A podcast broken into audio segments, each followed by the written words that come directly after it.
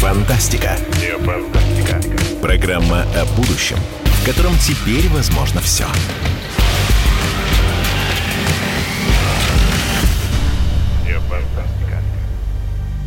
Добрый день, добрый день, дорогие друзья. Меня зовут Владимир Торин, и в эфире программа «Не фантастика». Программа о том, как нереальное сегодня превращается в наше абсолютно реальное завтра. Программа о нашем будущем, в котором теперь возможно все.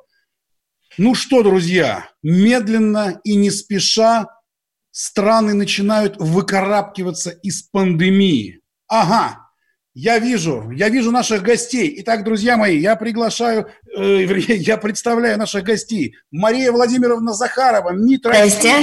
Здрасте. Здравствуйте, Мария Захарова. Игорь Рыбаков. Здравствуйте, Игорь Рыбаков, филантроп-миллиардер. добрый день, добрый день всем. Итак, слушайте, мы с вами в пятницу просто разорвали эфир в клочья. Мы получили несколько сотен писем к Марии Захаровой. Поэтому мы-то успели, мы тут начали разговаривать, разговаривать, и выяснилось, что тем огромное количество. Да. Итак, поэтому просьба сегодня. Прямо подряд идем по темам наших радиослушателей. И первое, что их волнует, их волнует отдых за рубежом, когда все закончится. Для того, чтобы задать тон всем этим историям, я прошу включить синхрон Михаила Мишустина, который об этом сказал буквально несколько часов назад. Но так как это произошло только что, я предлагаю тогда подготовить этот синхрон. И тогда мы обращаемся к Марии. Мария, вы теперь некий такой специалист по отдыху за рубежом после. Да не то слово, да. Нет, Мария. Э, я просто хочу вам сказать, что это не из-за интервью, а из-за того, что сегодня, чтобы просто понятно было, Министерство связи, Минкомсвязи выдал статистику. Пришла она только что, вот пока я шла, в 16.04 новость была даже не в 16, в 16 там с чем-то новость была передана, вот чтобы просто понять, что происходит. Угу. Тоже, знаете, важно. А, более 60 тысяч граждан России находятся на территории других стран и заявились на вылет а, вывозными бортами. Вот специалистами по так называемому отдыху за рубежом а, в сложные для мира моменты и вообще нахождению и возвращению мы стали именно за эти два месяца. Поэтому вот э, просто эта статистика, это 60 естественно... тысяч, 60 тысяч, при том, что за апрель было вывезено, только за апрель-май, вот с учетом алгоритма, было вывезено э, более 22, ну, мне кажется, ну, порядка 22 тысяч человек.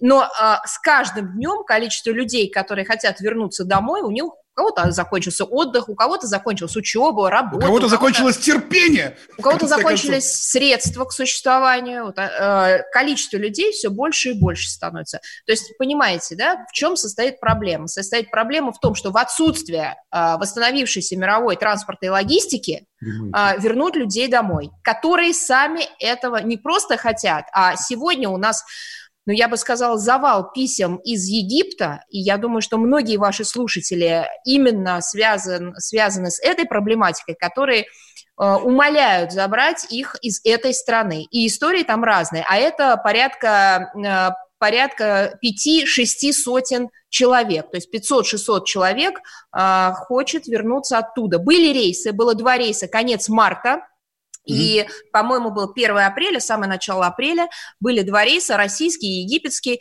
но, естественно, желающих на данный момент вот то, сколько я сказала.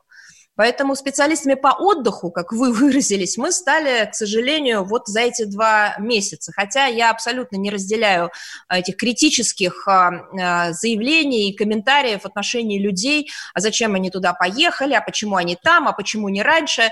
А, не потому, что нет историй и таких, а потому что у каждого своя история. И общим а, вот этим мерилом или общей, а, общей фразой всю эту историю или все эти истории не а, прокомментируешь. Можно ли услышать от Марии Захаровой важные слова? Российская Федерация заботится о каждом, кто находится за границей и поможет каждому. Вы знаете, это действительно то, как вы это преподносите, это действительно слова. А у нас есть задача разбирать а, обращения коллективные, индивидуальные, заниматься материальной помощью, материальной поддержкой, смотреть, где есть гуманитарные случаи, смотреть, где есть, к сожалению, попытки выдать свой случай за гуманитарный угу. и максимально делать все для того, чтобы содействовать людям либо в их возвращении, либо их нахождении там до момента возвращения. Но еще раз говорю, вы вот сегодня статистика, выданная э, Минкомсвязью, говорит сама за себя. 60 тысяч человек только на сегодняшний момент заявились. У многих, конечно, будут меняться планы и так далее, но это, опять же, десятки тысяч человек, которые хотят вернуться, но пока не могут. В том числе потому что эпидемиологическая ситуация на местах ухудшается. Многие, у кого там семьи, они бы продолжали там находиться, у них там, либо э, родители, либо, наоборот, дети, но они понимают, что ситуация там ухудшается и что нужно принимать э, решения. Кстати говоря, вот э, Латинская Америка тоже были на связи все выходные с людьми. Они говорят, у нас катастрофически развивается ситуация, заберите нас. Вот сейчас очередной этап – работы и группы под эгидой Росавиации смотрят, куда направлять борта, как вывозить людей. Сейчас у нас э, зато есть уникальная, хорошая история, она, может быть, не такая масштабная, это не сотни людей, но это 18 человек, подробно вчера эту историю описали, э, которые вернулись с Фиджи казалось mm-hmm. бы, райское место, которое стало просто по большому Однако счету... Однако оттуда никто никак не мог вернуться. Не да, могли, туда. потому что Фиджи не принимал а, никакие рейсы. У нас было два этапа, два подхода. Первый был непосредственно вот в самый момент начала этого э, локдауна, э, и мы нашли даже человека, который готов был э, компенсировать расходы на фрахт самолета, меценат нашелся, но не получилось, потому что э, были перекрыты все возможности подлета туда. Мы вернулись к этому, мы, мы разрабатывали разные маршруты, разные возможности. Был вариант, когда Югра направляла два борта за своими в Юго-Восточную Азию, и они готовы были, и даже посадили шесть экипажей на борт для того, чтобы забрать, сделать дополнительное плечо на Фиджи. Но и это, к сожалению, не получилось, потому что фиджийцы не дали а, возможность посадить борт. У них жесткие карантинные меры.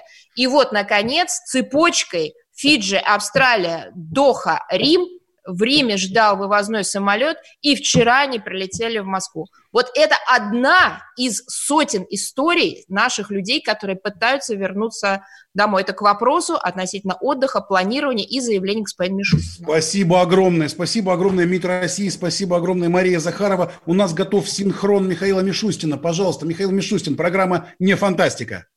Я прошу наших граждан не торопиться. Да, в борьбе с э, распространением коронавируса достигнуты определенные успехи. Но мы помним, что коронавирусная инфекция была ввезена из-за границы. Поэтому мы считаем целесообразным воздержаться от туристических поездок за рубеж. За несколько дней отдыха можно заплатить слишком большую цену. Необходимо исключить даже малейшую возможность повторного завоза коронавирусной инфекции в Россию. А вот. Да. Ладно, хорошо, все, не, не делаем синхронно. Друзья мои, значит, э, я просто хотел обратиться к э, Марии Владимировне с этим вопросом. Как она думает, э, как лучше и как вообще будет, на ее взгляд, Э, люди просто должны сами поберечься? Или, может быть, имеет смысл э, делать что-то законодательное для того, чтобы ограничить вот э, тот, э, ту ситуацию, из которой сейчас 60 тысяч человек, например, пытаемся вернуть? Я как хочу быть? все-таки, опять же, подчеркнуть, что ни о каких а, законодательных ограничениях, связанных с введением неких выездных виз, о чем сейчас очень много было фейков, слухов, Абсолютно. бросов. Гигантское количество фейков именно Гигантское. Вот ни о чем об этом речи не шло и не идет. Об этом сделал специальное заявление министр иностранных дел России Сергей Лавров. Я не очень понимаю, зачем эта тема так активно, так сказать, э, качается. Качается она, мне кажется, специально для того, чтобы у людей вызвать какое-то ощущение, э, не знаю, паники, нестабильности и так далее. Для чего такое количество фейков вокруг этих тем распространяется? Ну, у меня есть ощущение, конечно, намеренности всего этого. Еще раз хочу подчеркнуть позицию Министерства иностранных дел, а, заявление министра иностранных дел России на этот счет, то, о чем мы говорили неоднократно по линии пресс-службы МИДа. Это все фейки, это неправда, это сделается намеренно. Все эти истории по поводу выездных виз, закрытия железного занавеса, а, новых каких-то разграничительных линий. Не надо поддаваться вот на эти самые дезинформационные кампании. Есть четкая позиция, есть эпидемиологическая ситуация, есть меры карантина, которые были введены в тех странах, куда люди по традиции выезжают. Я просто хочу вам опять же привести это, это цифры не статистики нашей, это цифры людей, которые сами о себе заявили. Вот опять же возвращаемся к этому материалу э, Минкомсвязи. Пожалуйста, обратите внимание, Таиланд – одно из самых популярных направлений для отдыха и туризма. 8 тысяч человек, только российских граждан, которые хотят вернуться, но пока не имеют такой возможности и заявили себе, как о людях, которые потенциально, потенциально хотят вернуться.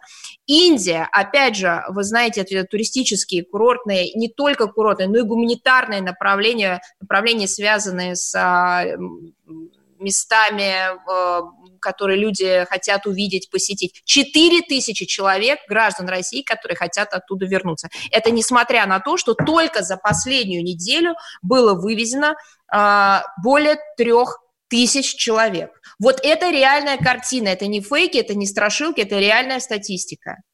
Спасибо огромное. Мария Захарова, МИД России. После рекламы мы обратимся к Игорю Рыбакову, который знает о фейках практически все. В программе «Не фантастика» на радиостанции «Комсомольская правда». Не фантастика. Не фантастика. Программа о будущем, в котором теперь возможно все.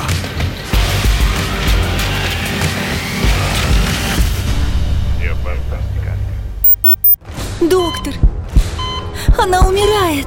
Спокойно. Мы знаем, кто спасет ее.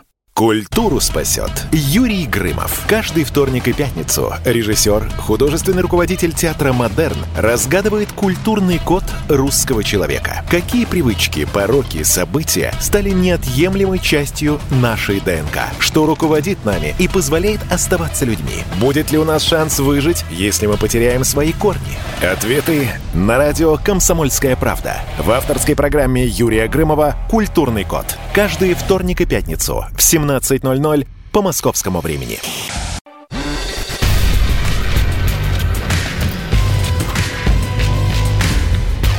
Не фантастика. Не фантастика. Программа о будущем, в котором теперь возможно все.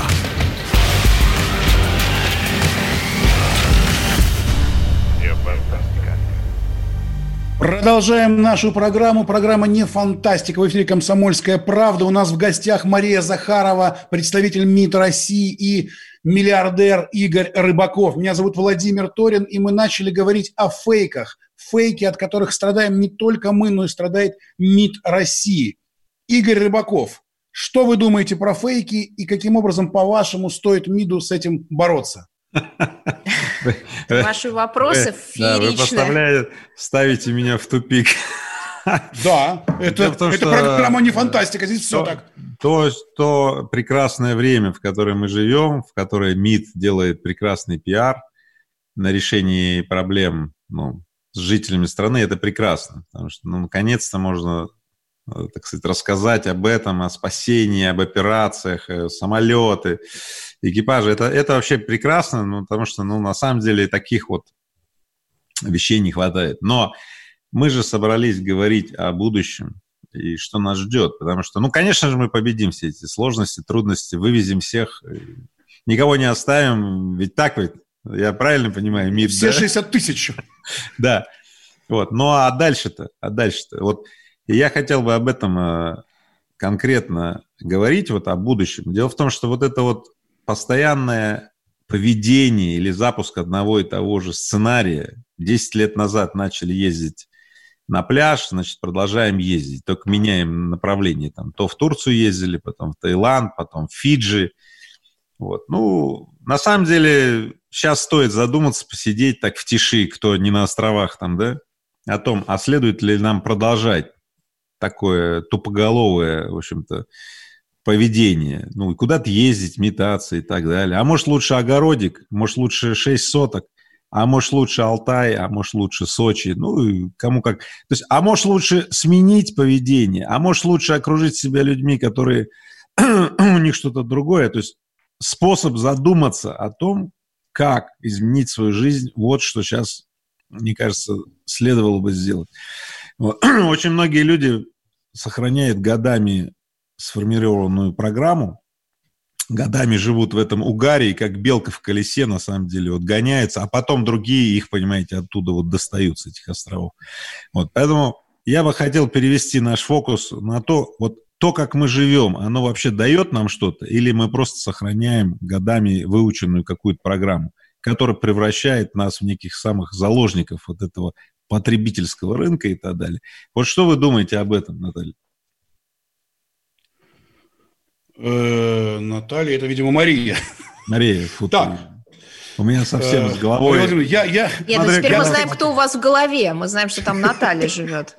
Да, а, слушайте, а я бы все-таки... Я, а я можно отвечу, потому что действительно очень э, интересная тема. Во-первых, я хочу сказать, что это абсолютно и сто процентов не дело государства диктовать людям, как и что им формировать в качестве привычек, э, запрещать что-то, разрешать что-то. Это вопрос конкретного человека, как он мыслит и свой отдых, и свою судьбу, и как он ее планирует. Вот здесь очень четкий момент уже мы э, и много, уже современное поколение много читали, а мы с вами, Игорь, э, проживали, может быть, не столько, не так много, но так или иначе проживали эти времена, когда э, за людей решали, э, ограничивали их, э, рассказывали им э, не в плане информирования, а именно в плане назидания, как и что им делать, как им жить, и мы видели, э, к чему это все привело. У нас, э, слава богу, есть опыт и других времен, когда человек сам принимает решения. И в данном случае мы переходим уже ко второму пункту. Здесь очень важно со стороны государства обеспечить человека объективной информацией и данными о том, что происходит. Решение за человеком но информация, данные, а, изменение ситуации, вот здесь выходит на первый, наверное, план государства, которое предоставляет объективную, правдивую и оперативно обновляющуюся информацию для того, чтобы человек принимал соответствующее решение. Вот это очень важный момент. Диктовать – нет, запрещать – нет, информировать – да, объяснять – да, и, конечно, помогать. Но вот эта помощь, опять же, с учетом того, как мы прожили эти два месяца, она должна идти в сочетании с а, предупреждением, предостережением, оповещением и так далее, и так далее.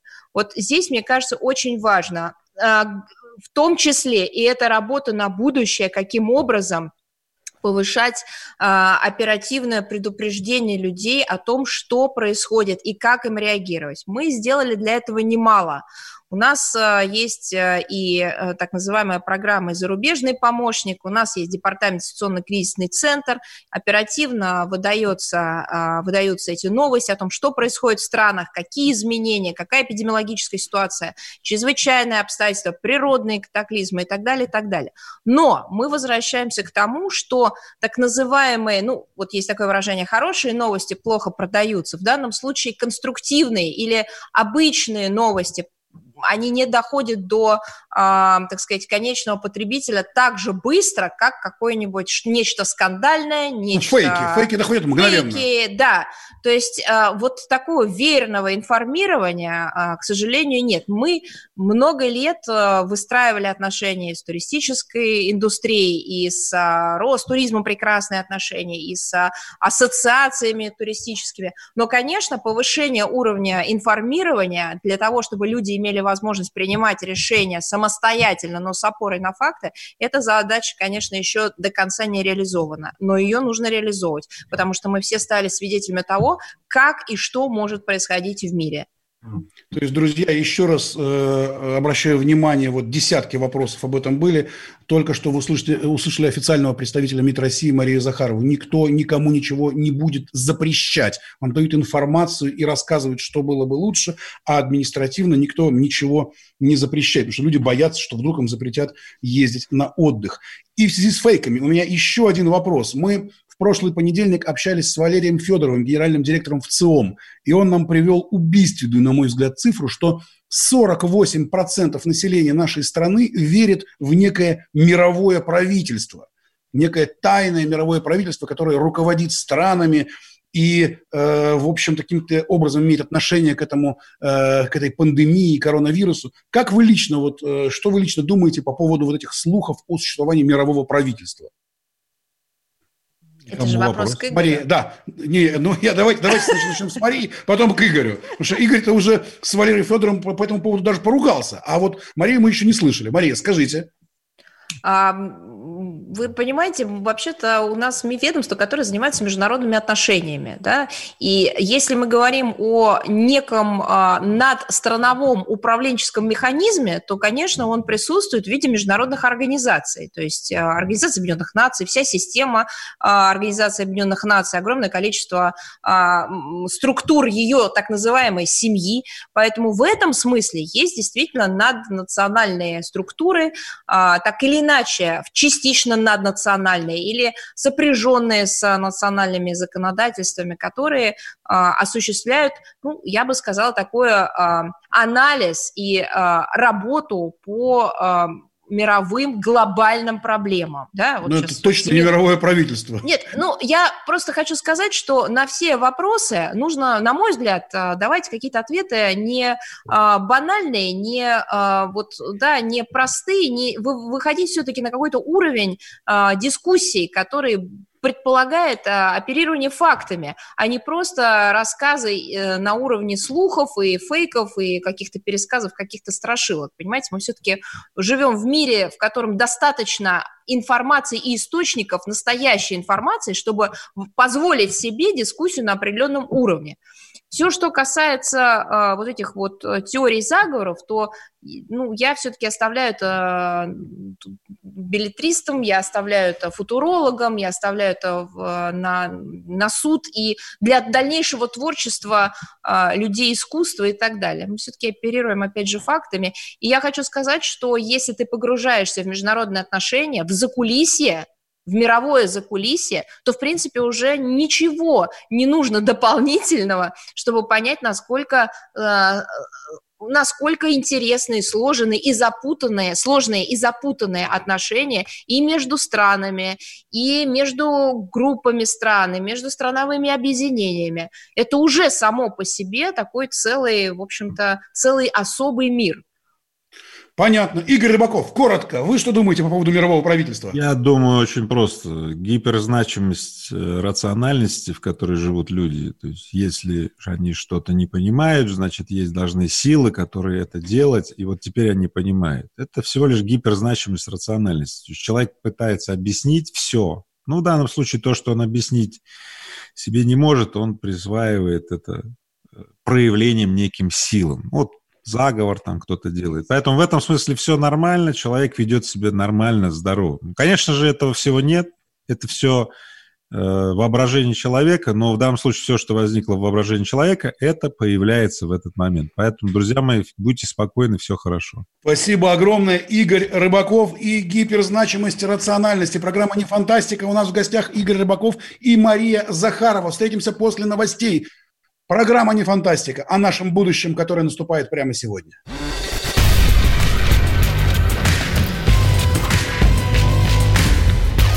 Не фантастика. Не фантастика. Программа о будущем, в котором теперь возможно все.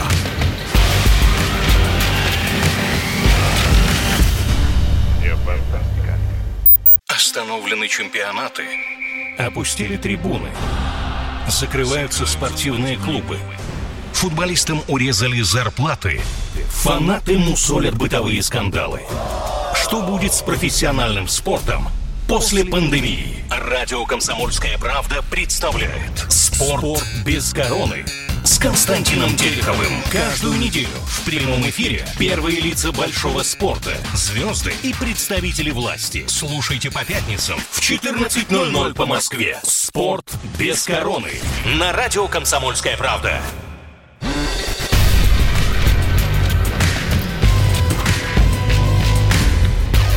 Не фантастика. Не фантастика. Программа о будущем – в котором теперь возможно все.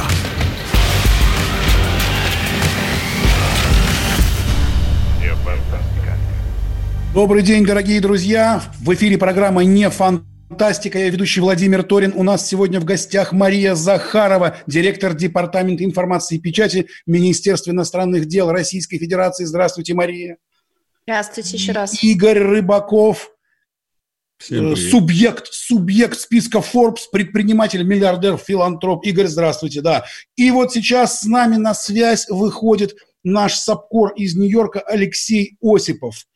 Алексей, вы слышите нас?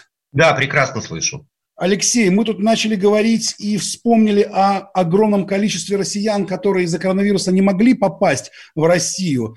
И э, Мария Захарова самоотверженно занимается вместе с МИДом тем, что их возвращают к нам. Но, кроме всего прочего, существует еще история очень серьезная о том, как Россия защищает тех, кто находится сегодня в иностранных тюрьмах и подвергается за границей незаконному преследованию со стороны спецслужб. Э, Алексей, что ну, вы думаете по этому поводу? Есть ли какие-то вопросы? Да, я хотел бы начать с того, что, будучи совкором в Нью-Йорке, я вот физически сейчас нахожусь в Москве и без каких-либо привилегий э, вернулся тем самым вывозным рейсом, одним из вывозных рейсов э, из Нью-Йорка. И, и спасибо вот, за это МИДу. Вот в одной из частей программ прозвучало «МИД делает пиар», на этом меня это несколько как-то покоробило, потому что в течение полутора месяцев я, как еще раз подчеркну, совершенно обычный гражданин, был на связи с российским посольством в Вашингтоне, с российским генконсульством в Нью-Йорке, и то, что делают дипломаты, э, это просто фантастика. Э, они берут телефон и выходят на связь, они поддерживают морально. Более того, вот как э, так случилось. Я бы даже сказал, что это уже не фантастика. Да, что у семеняник дитя без глаза, и нужно было порой задавать вопросы в какие-то профильные организации, там, к авиаперевозчику, и был полный бардак. Но вот только дипломаты российские в Вашингтоне, в Нью-Йорке знали ответы на все вопросы, э, давали ту, вообще информацию, да, я не знаю, там, связанную с багажом и с его оплатой, которую невозможно было получить в, в другом месте. Огромное им за это спасибо. И еще раз говорю, я прошел это как совершенно обычный человек, без каких-либо привилегий. Вот пиар на этом, ну, не знаю, не готов я говорить и не чувствую. Ну, назовите я. это популизмом. Может быть, будет Популизмом вам... тем более, знаете. Тем выводить, более. Люди выводить, спасают наших граждан. Понимаете, я пишу сейчас репортажи в самолете, который летел, э, записывал истории самых разных людей. Это же не люди, которые отъезжали на пляж, или люди, которые выезжали в Америку. А это интересная рублев. тема, давайте поговорим об этом. Э, да, Плохо но... ли для МИДа пиар? Дело в том, что Илон Маск на пиаре поднимает деньги и строит индустрию. Нет, Игорь, здесь вопрос Поэтому в другом, я бы что... так сказал, Нет, что смотрите, дай бог, вы... чтобы делался пиар правильно в нужное вы, время. Поэтому... Вы понимаете, вот, вот в этом суть, что у нас немножко уходит значение слова пиар. Оно, к сожалению, Почему за последние... вы боитесь слова пиар? Я поэтому Почему и говорю о том, что за последние 25 лет, когда э, у нас оно начало приживаться, оно имеет какой-то такой не, достаточно негативный рекламный оттенок. Он ну, ушел вот, в большей степени в рекламу. А если мы придем к этимологии этого слова или понятия, то это слово, в, в нем есть суть того, чем мы сейчас занимаемся. Это public relations, public relations. это связи с общественностью. Ну, то есть популизм – это тоже public relations. Нет, Почему это... вы на слово популизм реагируете так плохо? Нет, вопрос в другом, что… Почему Ведь... вы реагируете, когда Путин занимается откровенно популизмом Нет. и Мишустин? Вы почему-то слову популизм относите какой-то негативный оценок. Нет, Зачем? Я, нет, Трамп вот... занимается популизмом постоянно, причем лучше Трампа никто популизмом не занимается. Вот в том-то и дело, говорят, что... Он молодец очень интересный сейчас момент, и мы по себе чувствуем это. Как э, я читала об этом, я училась этому, но я не думала, что я буду жить вот, вот в этот промежуток времени, когда пресс-служба в самый кризисный момент превращается из средства коммуникации именно с людьми в прямую. То есть нас э, средства массовой информации в данном случае э, уходят на второй план. Мы переориентировались полностью за два месяца на работу с населением, хотя у нас есть департамент кризисный центр, они э, должны отвечать на звонки и так далее, но объем таков, что мы начали сами переориентироваться на работу, и в данном случае вот этот public relations, связи с общественностью, они приобрели свой первичный главный смысл. Это удивительное дело. Э, Мария, Алексей, а мне кажется, что увлеченность самими собой сегодняшних вещающих э, со всех площадок людей, она просто гипертрофирована. То есть все рассказывают, какие они молодцы, да как они все делают. Друзья мои, да все правильно. Но только это ваша работа. Так и делайте. Молодцы, что делаете. Поэтому, если вы исходите из того, что вы сейчас расскажете, как вы боретесь, какие вы молодцы, какие МИД молодцы, еще похвалите Путина, Мишустина и же с ними, то смотрите, ничего не изменится в нашей стране от этого. Абсолютно ничего. Более того, те, кто вас сейчас слушают – им мозги затуманятся вместо того, чтобы богатеть.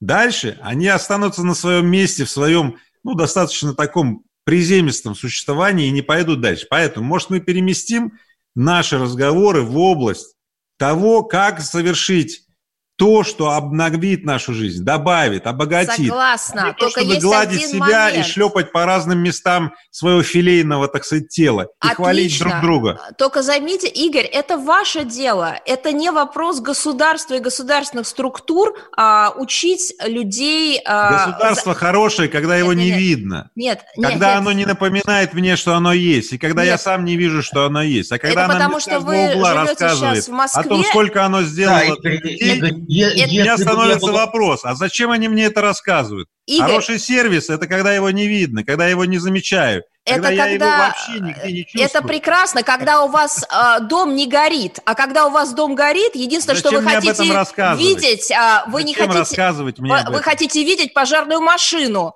и хотите услышать от Когда пожарников. горит, я хочу пожарную машину, действительно. Вот, Мне вот, не надо рассказывать, говоря, что машина приедет. Она Друзья мои, приехала, и вам э, с вами сейчас разговаривает человек, который прошел полностью путь от человека, который был э, замкнут и у которого не было возможности вернуться, э, который прошел весь путь как обыватель, он и есть обыватель, и Которого вернулся пожарная на родину. спасла Только есть еще один момент. Да только я есть не еще один один. момент. Вот в чем Есть дело, еще- я не один прилетел на этом самолете. Так хорошо, Там было смотрите, более мы будем 300 дальше об этом человек. говорить, дальше. Да нет, я тогда я- с вами согласиться, вопрос, время вопрос, у меня вопрос к Марии. Согласен, Мария. Да. Я с вами согласен. Ну, Игорь, слава богу. Можно, можно я по- последнее, можно я сделаю А? последнюю ремарку? Ведь вы понимаете, я прихожу сюда не для того, чтобы пообщаться с вами и э, просто поговорить, хотя вы мне очень интересны все. Я прихожу, потому что у комсомольской правды приходят сотни вопросов относительно будущего людей, и мы отвечаем в индивидуальном плане, но люди хотят знать, как выстраивается эта работа. Ведь я же не прихожу в студию, я не приезжаю к вам в редакцию, я сижу на своем рабочем месте, которое от, этой, от этого самого стола находится в 30 метрах на этаж выше. Я просто спустилась рассказать о том, что происходит. И вместо того, чтобы выстраивать футурологические прогнозы, я, если бы вот вы, кстати говоря, не перевели тему, рассказала бы о том, что предстоят рейсы, они уже утверждены, уже из Гуа, из Денпасара, Дели, Бейрута, Рима, Еревана, Майами, Белграда, Кишинева, Франкфурта, Эмират, Стамбула, Анталии, Гуанчжоу, Сеула, Лондона. И мы очень надеемся, что удастся разрешить вопрос с, Еги- с вопрос с Египтом и с Латинской Америкой, а еще есть Австралия и Новая Зеландия. Мне кажется, тема потеряна, окончательно передача не фантастика. Она превратилась в какое-то там самодовольное любование э, значит, представителей власти по своей работе. Да слушайте, Мария, да делайте вы свою работу. Более того, я уверен, что вы ее сделаете лучше, чем многие. Может быть, лучше, чем все. Только вопрос в следующем. Мы сейчас на другой передаче. Мы сюда пришли не об этом говорить, хотя вас выслушаю. Да А нет же, а мы говорим конкретно- об можно, этом. э, Игорь, вы, можно наверное, конкретно не про понимаете. будущее, Игорь? Игорь, подождите, подождите. У меня подождите, вопрос это- про будущее. Это, подождите, не это как раз связано с будущим, потому что Это никак не связано с будущим Денпасар и Ганпасар. Вообще это, никак. это очень связано с будущим, потому что основной вопрос, с которого мы начали, и тот вопрос, который придумали не вы, не Алексей, не кто-либо, а придумали люди, это вопрос их жизни. Скажите, а куда нам ехать отдыхать?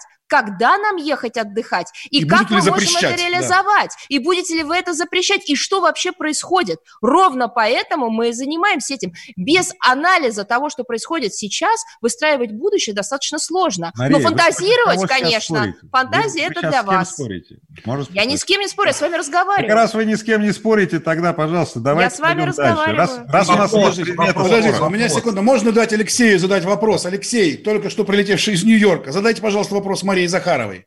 Мари, ну не только в Соединенных Штатах, во многих других странах э, пенитенциарные заведения, тюрьмы, проще говоря, стали очагами распространения коронавируса. Там были сообщения от адвоката Ярошенко и Бута, и имеющие двойное гражданство Богданы Осиповой. В Америке многие федеральные тюрьмы по согласованию с американским Минюстом отпустили часть содержащихся задержанных, приговоренных к тюремному наказанию. В Кувейте Э, кувейтяне подписали договор с Бангладеш, у них там много работников, и отправили содержавшихся в тюрьмах граждан этой страны для отбытия наказания на своей родине. Тут не случайная подборка, потому что вот в Америке Бут Осипова Ярошенко, в Кувейте Мария Лазарева. Возможно, это не фантастика, чтобы коронавирус мы использовали еще и для того, чтобы как-то решить судьбу этих людей. Так, Алексей, я вас прерву, потому что у нас сейчас будет совсем небольшое, небольшое вставка из рекламы. Мария, очень важный вопрос. У нас тоже спрашивают коллеги, э, как Россия заботится о тех, кто находится в тюрьмах. Встретимся через одну минуту.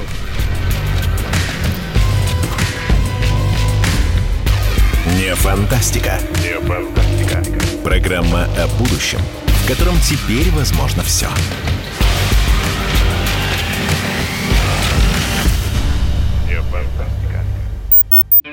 Роман Голованов, Олег Кашин, летописцы земли русской. Роман, вы разговариваете с дедом. Напоминаю я вам, у меня в жизни было, ну не все, но многое. На митинге российских либералов на Таймс-сквер в Нью-Йорке я тоже выступал. Ага. Вот такие тонкие шутки, вот если бы мы с вами умели так шутить, наша передача была бы лучшим политическим стендапом России. Я там а познаком... вы говорите, мы не политический стендап, походу уже Я... на, наша ниша. Вот. Кашин Голованов. Отдельная тема. На радио «Комсомольская правда». По будням в 9 вечера по московскому времени. Именно лоснящиеся от фуагра губы делаются символом лоялизма, а не выстраданная любовь к родной земле.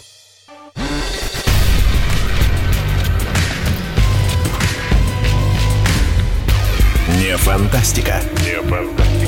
Программа о будущем, в котором теперь возможно все.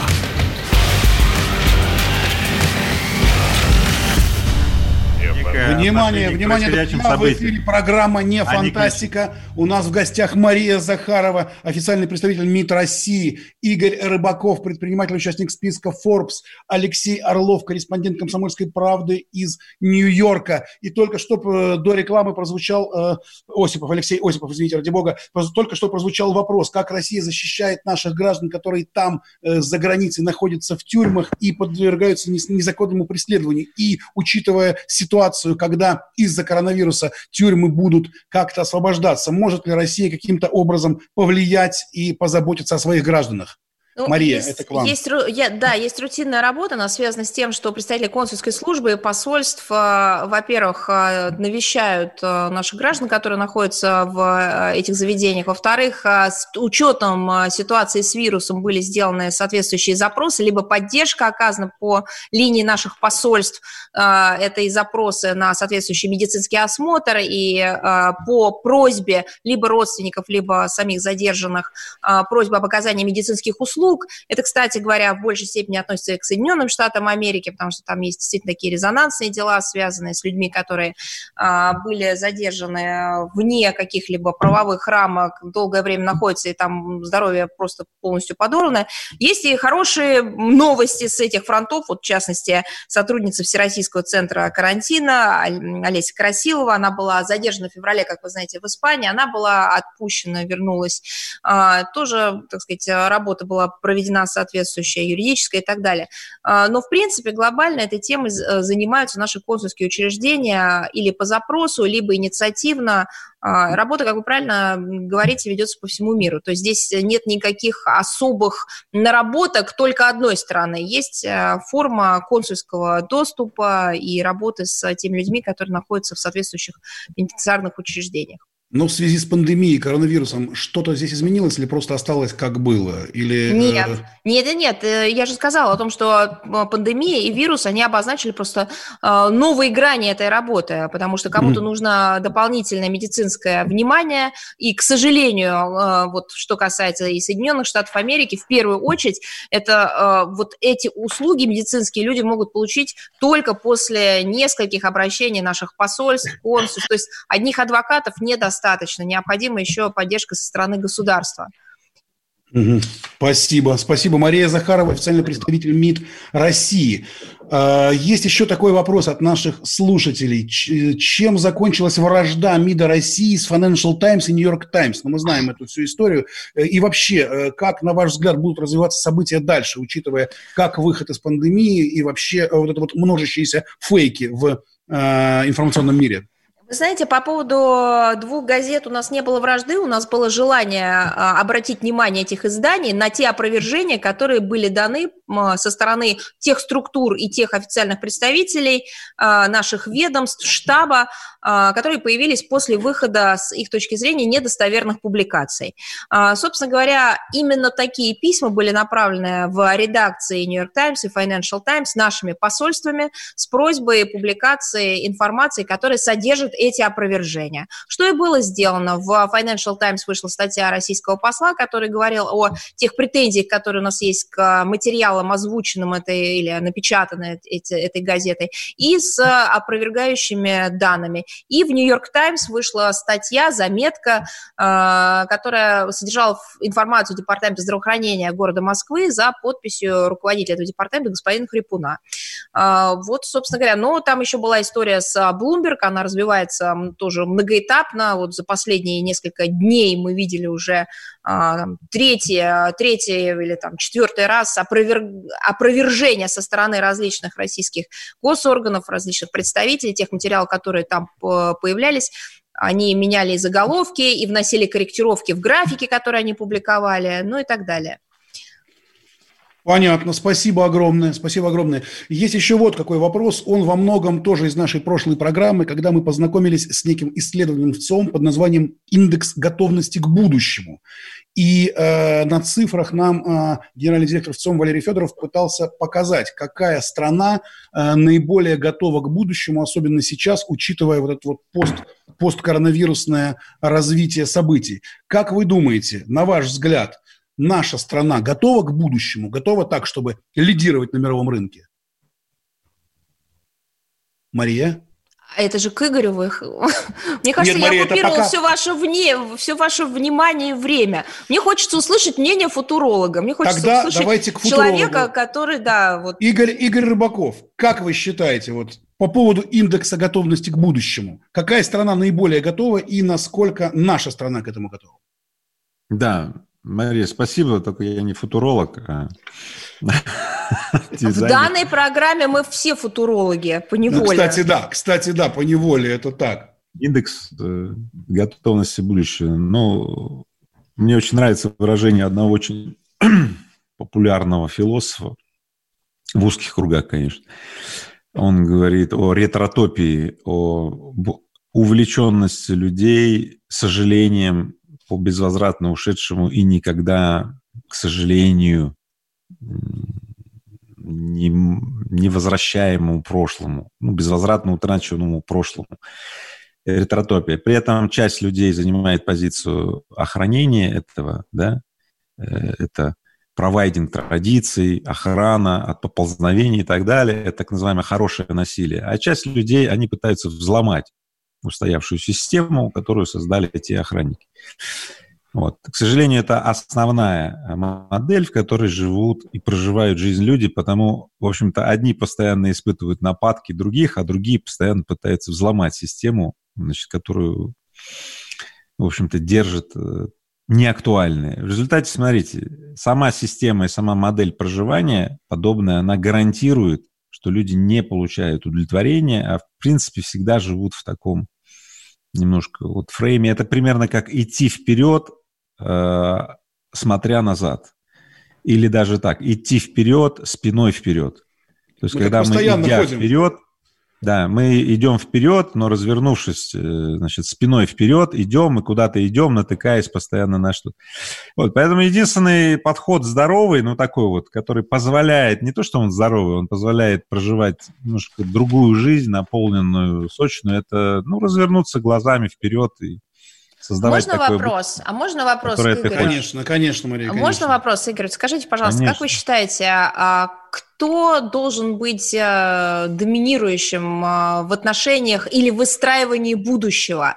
Это общество, которое должно через государственные институты э, прокладывать себе дорогу в будущее? Или это государство, которое должно предлагать обществу варианты развития? Ну, такой хороший вопрос. И, собственно, он прям в самом вопросе содержит ответ. А, роль э, государственных э, подсистем, машин, механизмов и так далее в устройстве общества минимальна должна быть. Если она больше, чем определенная дозировка, идет подмена понятий, то есть это вынос. Э, ну, в принципе, идет воспитание в каждом человеке, ну, такой вынужденной беспомощности потому что всегда присутствует следующий ответ, а кто должен, а кто конкретно должен, а может быть вот тот, а может и этот, а вот тот не справляется, давайте его поменяем и так далее. Это тупиковый путь, он никогда не придет, э, не приведет ни к чему дельному. Поэтому, в общем и целом, философы бы сказали следующий образ. Друзья мои, давайте просто государство перестанет заниматься теми вопросами, с которыми у государства плохо получается заниматься. Я боюсь, а таких что вопросов, длинный будет список а вопросов, мне кажется. Таких вопросов очень много. И поэтому нету лучшего способа, кроме как государству уйти из тех сфер, куда оно решило позаниматься. Вот. Меня... То есть саморегулирование, то есть основа на саморегулировании общества. Я, честно говоря, не согласен. Я не согласен с Игорем. Мария, не думайте, что у нас такое вот... У нас здесь все спорят, и все футурологи. А вы как считаете? Э, слушайте, это вопрос э, точно. как раз э, точно для, мне кажется, в первую очередь это вопрос для общественных деятелей, именно общественных деятелей. Кто это люди? Это люди, которые достигли успеха на своих направлениях, у которых есть опыт, у которых есть жизненный опыт, у которых есть опыт а, а, такой менеджерской, управленческой работы, которые могут дать советы по тому, как организовать этот, а, вот эту часть взаимодействия между государством и обществом. Поэтому Спасибо. мне кажется, что здесь мнение Игоря в приоритете. Отлично. Мария, у нас есть блиц-опрос. Прямо очень коротко, очень быстро отвечайте на вопросы наших радиослушателей. И если не хотите отвечать, не отвечайте, пропускаем. Итак, блиц. Главная страна мира в 2030 году, по-вашему? Это, слушайте, это вообще не, не вопрос. А, нет, э, я абсолютно с этим не согласна. Я считаю, что это вопрос в гармонизации Блин, отношений между государствами. Да, ну, и, э, хотелось бы еще ответить, знаете, не, не глупость сказать. Понимаю. Хорошо. Главная угроза, по-вашему, для человечества в 2030 году? А, возможность э, все-таки нахождения гармоничного сосуществования государств Встретим ли мы инопланетян в 2030 году? Там мы посмотрим. Кем будете работать вы в 2030 году? Все-таки работать, да? То есть других да. вариантов нет. Ну, тут спрашивают, кем, кем будете работать. Я ну, кстати, уже ответила про ваш... на этот вопрос. Э, Все-таки работать, а не безработные. Все-таки да? работать. Ну, э, друзья мои, это была программа «Не фантастика». Мария Захарова, Игорь Рыбаков. Спасибо огромное. Фантастика. Не фантастика. Программа о будущем, в котором теперь возможно все.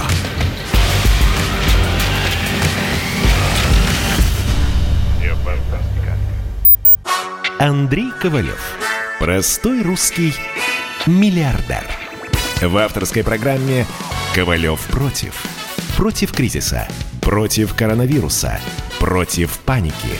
Против кнута, но за пряники – я расскажу вам, как спасти свои деньги и бизнес в эти непростые времена. Помните, миллиардерами не рождаются, а становятся. Ковалев против. На радио «Комсомольская правда». По будням с 10 вечера до полуночи по московскому времени.